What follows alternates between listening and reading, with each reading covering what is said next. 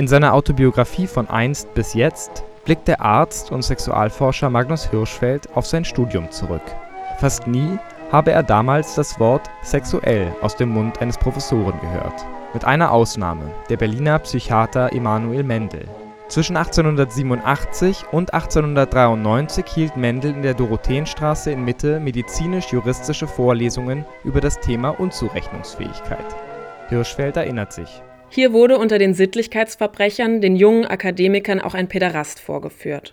Das homosexuelle Leiden trüge oft einen so zwangsmäßigen Charakter, dass die Menschen, die davon befallen wären, als nicht im Vollbesitz ihrer Zurechnungsfähigkeit anzusehen seien. Nicht selten, fuhr der Professor fort, vergriffen sich die Päderasten auch an Kindern.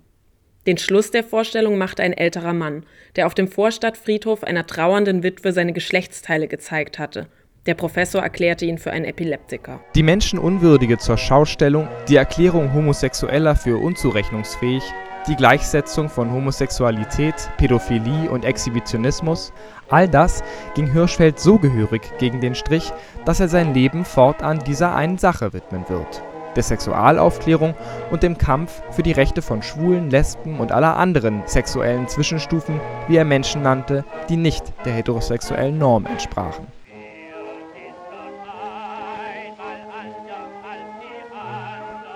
1897 gründete Hirschfeld zusammen mit seinem Verleger Max Spohr das WHK, das Wissenschaftlich-Humanitäre Komitee, das sich für die Entkriminalisierung der Homosexualität einsetzte.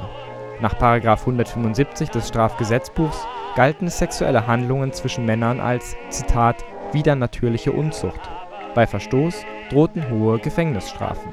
Ein Jahr später reichte Hirschfeld im Reichstag eine Petition für die Abschaffung des sogenannten Sodomieparagraphen ein Sie scheiterte, wie auch alle weiteren Versuche. Ralf Dose, Vorsitzender der Magnus-Hirschfeld-Gesellschaft, erklärt, wer die Gegner waren. Die christlichen Kirchen, ganz überwiegend. Immer mit Ausnahmen natürlich. Es gab immer auch äh, Pastoren und Pfarrer, äh, die äh, dafür waren. Aber die Amtskirchen, das diakonische Werk und ähnliche Einrichtungen, die haben heftig gegen diese Unmoral gewettert. Unter den politischen Parteien hätten anfangs nur die Sozialdemokraten die Petition unterstützt, später dann auch die Kommunisten und einzelne Liberale. Eine Mehrheit erreichten sie nicht. 1919 gründete Hirschfeld am nördlichen Rand des Tiergartens, ungefähr dort, wo heute das Haus der Kulturen der Welt steht, das Institut für Sexualwissenschaft. Die Machtergreifung Hitlers bedeutete für Hirschfeld großes Unheil. Als Jude, Sozialist und Homosexueller war er gleich mehrfach Hassobjekt der Nazis. Am 6. Mai 1933 wurde Hirschfelds Sexualwissenschaftliches Institut von einer Horde NS-Studenten geplündert und verwüstet. Ein Augenzeuge berichtet.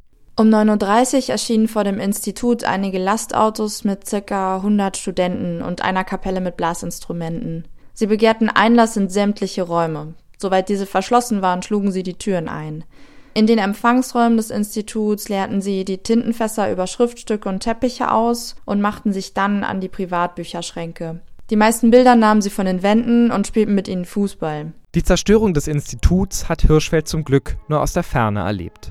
Als seine Bücher auf dem Bebelplatz brannten, hielt er sich im französischen Exil auf. Von dort kehrte er nicht mehr nach Deutschland zurück. Hirschfeld starb 1935 an seinem 67. Geburtstag in Nizza. Die Erinnerung an Hirschfeld wurde durch die Nazis fast vollständig ausgelöscht.